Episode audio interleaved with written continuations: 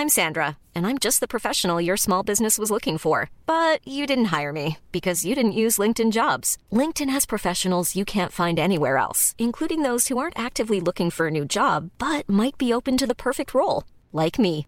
In a given month, over 70% of LinkedIn users don't visit other leading job sites. So if you're not looking on LinkedIn, you'll miss out on great candidates like Sandra. Start hiring professionals like a professional. Post your free job on linkedin.com/people today.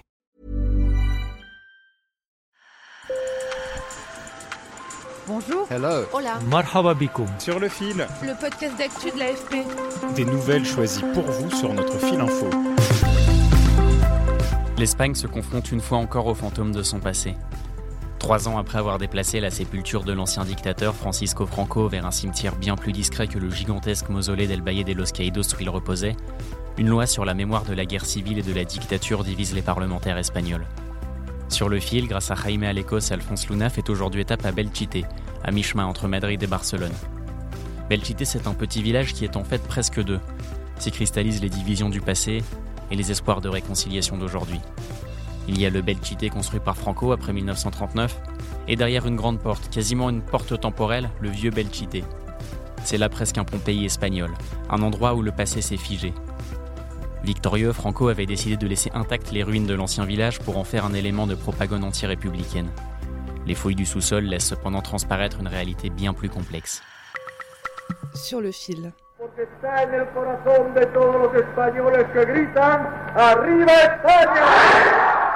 En 1936, le coup d'État de Franco plonge l'Espagne dans la guerre civile pour trois ans.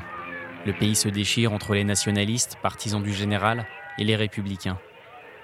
Dans l'Aragon, le village de Belchite passe vite aux mains des troupes du Caudillo, avant d'être repris par ses ennemis à la suite d'un siège de près de deux semaines ravageant les habitations et emportant près de 5000 vies. Le cimetière fait mémoire de leurs représailles contre les franquistes, avec des inscriptions sur les stèles funéraires telles que Assassiné par les Rouges, assassiné par les ennemis de Dieu et de l'Espagne. Mais en grattant le sous-sol, l'archéologue Ignacio Lorenzo met aussi à jour les disparus de l'autre camp. Autant de traces de répression massive de la part des nationalistes. Les témoignages permettent de recenser 350 victimes civiles. C'étaient des voisins de Belchite et leur crime était de voter pour un parti de gauche ou d'être syndiqués. Ils n'ont pas été violents.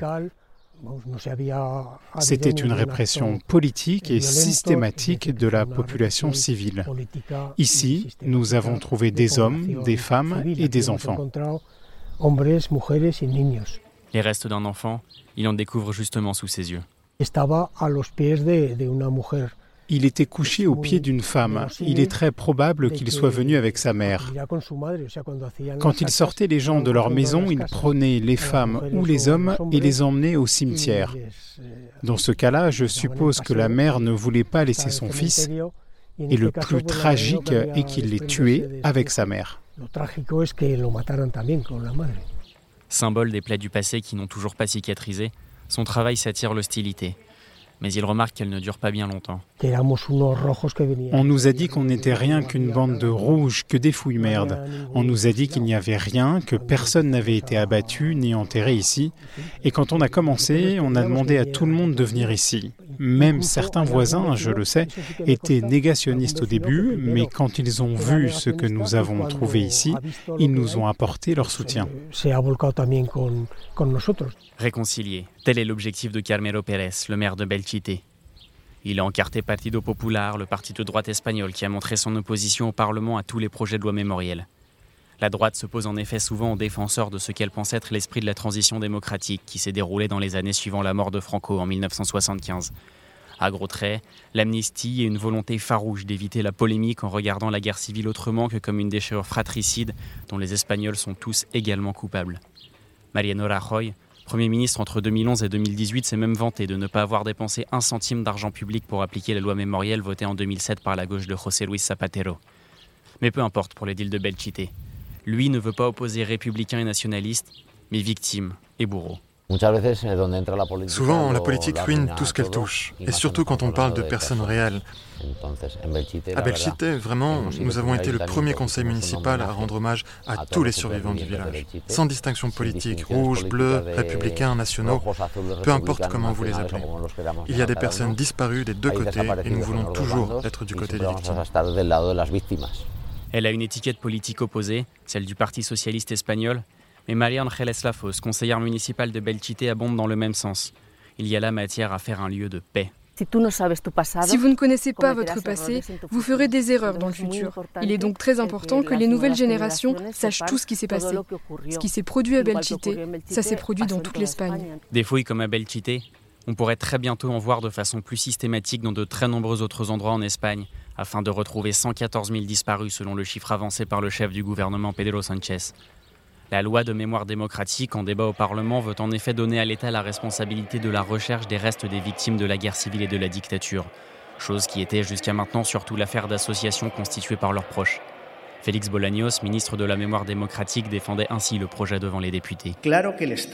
Les choses sont claires. L'État va reconnaître dès que cette loi entrera en vigueur que toutes les dépouilles des victimes de la guerre civile doivent être récupérées?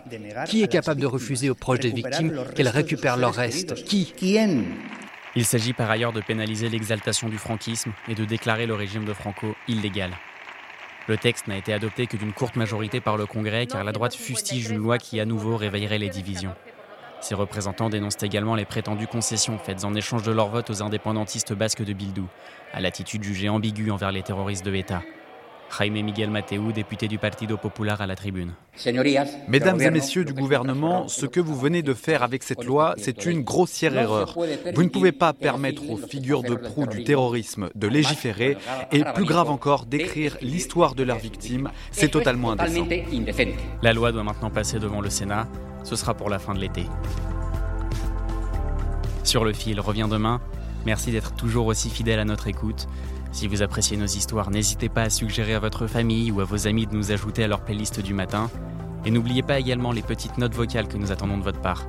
Je suis Timothée David et je vous dis à très vite.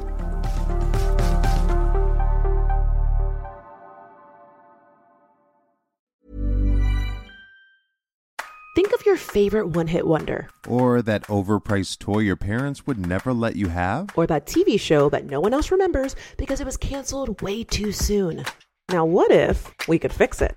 I'm Francesca Ramsey. And I'm DeLon Grant. And after 20 years of friendship, we are now hosting a new nostalgia podcast called Let Me Fix It. Each episode, we'll dig into our favorite celebrities, shows, and brands of yesteryear, and then imagine what it would take to repackage them for relevance today. Think of our show as an intervention, but with way less stakes. So subscribe to Let Me Fix It wherever you get your favorite podcasts.